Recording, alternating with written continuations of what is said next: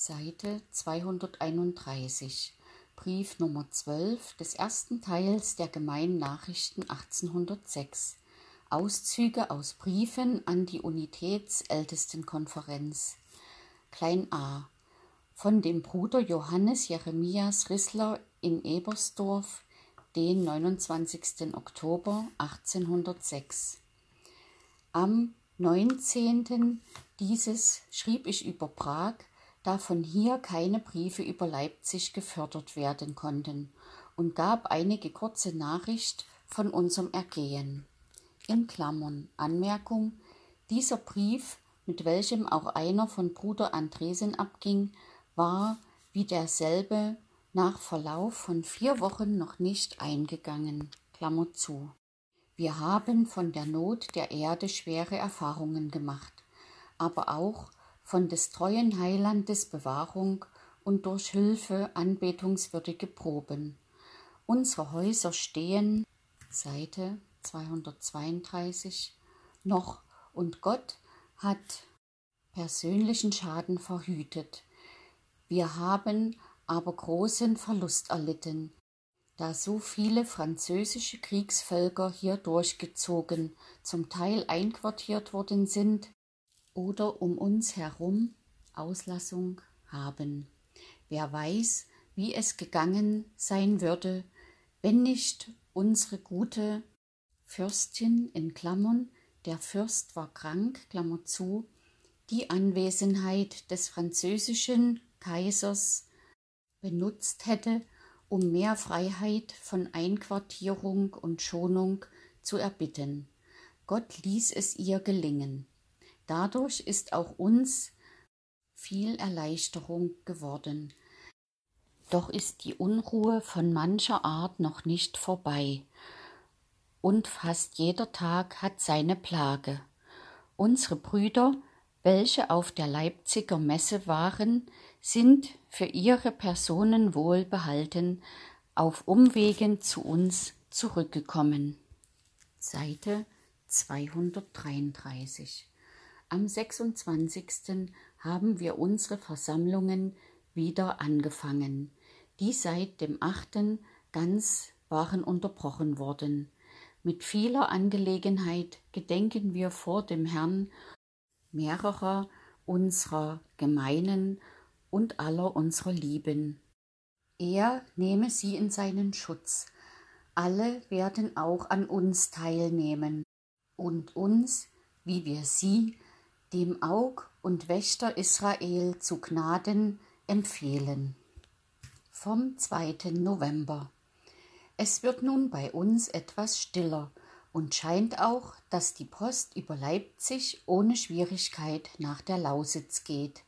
Das gibt mir angenehme Hoffnung, dass unsere Korrespondenz wieder in den gewöhnlichen uns so aufmunternden Gang kommen werde. Es verlangt uns sehr, Seite 234, nach Briefen und Nachrichten von unseren Lieben an allen Orten. Ganz besonders teilnehmend gedenken wir jetzt ihrer und haben uns auch ihres Andenkens und Gebets in unseren Trübsalen getröstet. Wer hätte das gedacht, dass wir an unserem stillen Örtchen von den Kriegsübeln so viel zu erfahren bekommen würden. Doch der Herr hat seine Hand über uns gehalten und uns bis hierher durchgeholfen. Sein Name sei hoch gelobet. Aber Angst, Schrecken, Kummer, Unruhe, Not und Sorgen von mancherlei Art und bedeutende Verluste haben wir erlitten. Die schwersten Tage waren der 8., 9. und 10. Oktober. Tag und Nacht war die Straße mit französischen Reitern oder Fußvolk wie bedeckt. Unser Örtchen damit angefüllt um uns herum, selbst im Ort bei großen Seite 235 Feuern nächtlicher Lager zu ängstlicher Besorgnis von Brand. Große Feuerscheine erhellten und röteten hoch den Himmel. Man hörte den Donner des Geschützes aus der Ferne. Alle Häuser, kaum eins ausgenommen, waren mit Einquartierung belegt. Eins, zwei, vier, acht, sechzehn, zwanzig, dreißig und mehr Mann, die viel forderten. Zum Teil ist uns auch ziemlich viel genommen worden.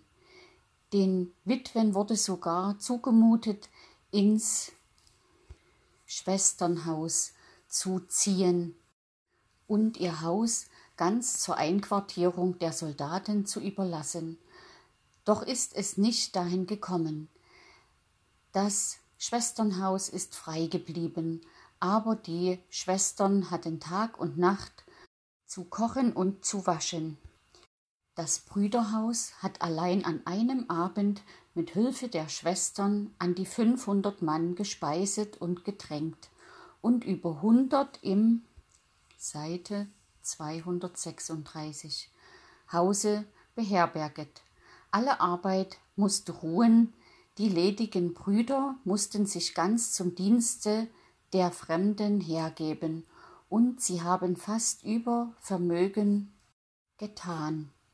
Dass der französische Kaiser selbst hier übernachtete und Gott es unserer guten Fürstin gelingen ließ, durch dringende Vorstellung und Bitten Befreiung von Einquartierung und Schonung für Ebersdorf zu erlangen, wurde unsere Hilfe und Rettung und verschaffte einige ruhigere Nächte dass man etwas schlafen und sich erholen konnte. Viele unserer Brüder waren dessen höchst bedürftig.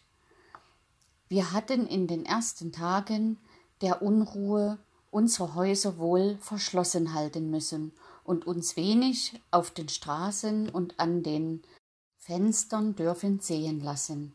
Sobald man konnte, gingen wir in den Häusern besuchen, Seite 237, weinten mit den Geschwistern und sie mit uns, doch mehr Tränen des Dankes über unsere Erhaltung und erfahrene Durchhilfe als des Jammers und der Klage.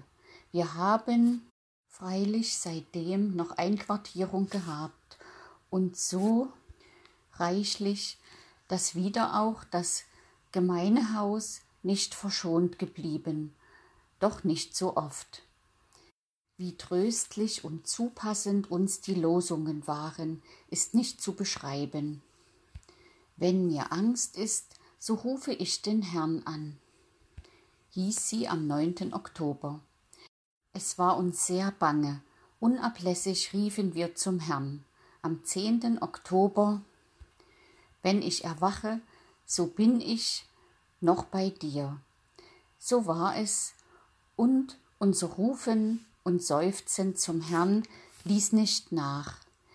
Er hörte, er hörte und half. An unserem Gemeinfesttage am 16. Der Herr hat Lust an dir. Seite 238.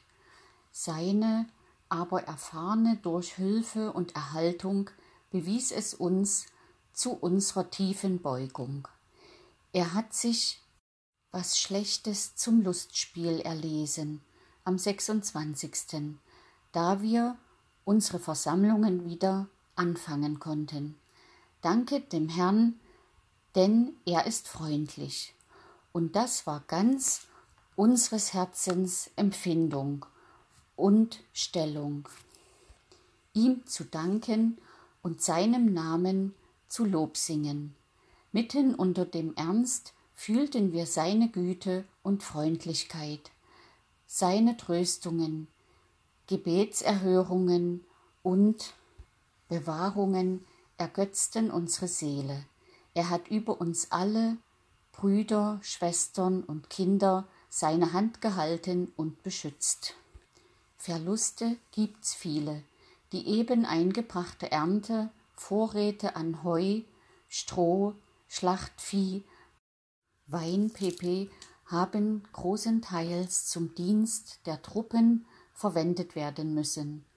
Die Fabrik hat an Seite 239 fertigen Waren, die eben von Leipzig retour unterwegs waren, eingebüßt.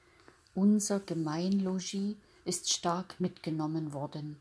Das häufige Botengehen, die Unterhaltung der Salvegardes pp. macht noch immer viele Störung und Kosten.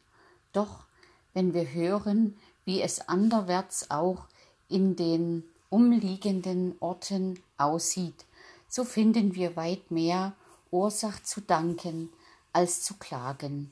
Bis jetzt haben wir noch Brot und Fleisch, auch Gartengemüse und Kartoffeln, die heuer gut geraten sind. Wie es weiter hier den Winter hindurch gehen wird, müssen wir erwarten. Alles wird sehr teuer werden, manches kaum zu haben sein. In Hoffnung nach ruhigerer Zeit haben wir das heilige Abendmahl vom 1. November auf den 13. verlegt, gedenken auch, wenn es sein kann, an dem Tage unser Seite 240 Gemeinfest nachzufeiern. Von den Begebenheiten des Kriegs hören wir nur wenig. Der Herr hat noch einmal was versehen in seinem Regiment. Das macht unseren Willen still und unser Herz voll Hoffnung bei manchem Kummer. Selbst das Sehen so vieler Kriegsvölker, ihre Durchmärsche. Die Wagen mit Ammunition pp. sind einem weichen, fühlenden Herzen Leiden.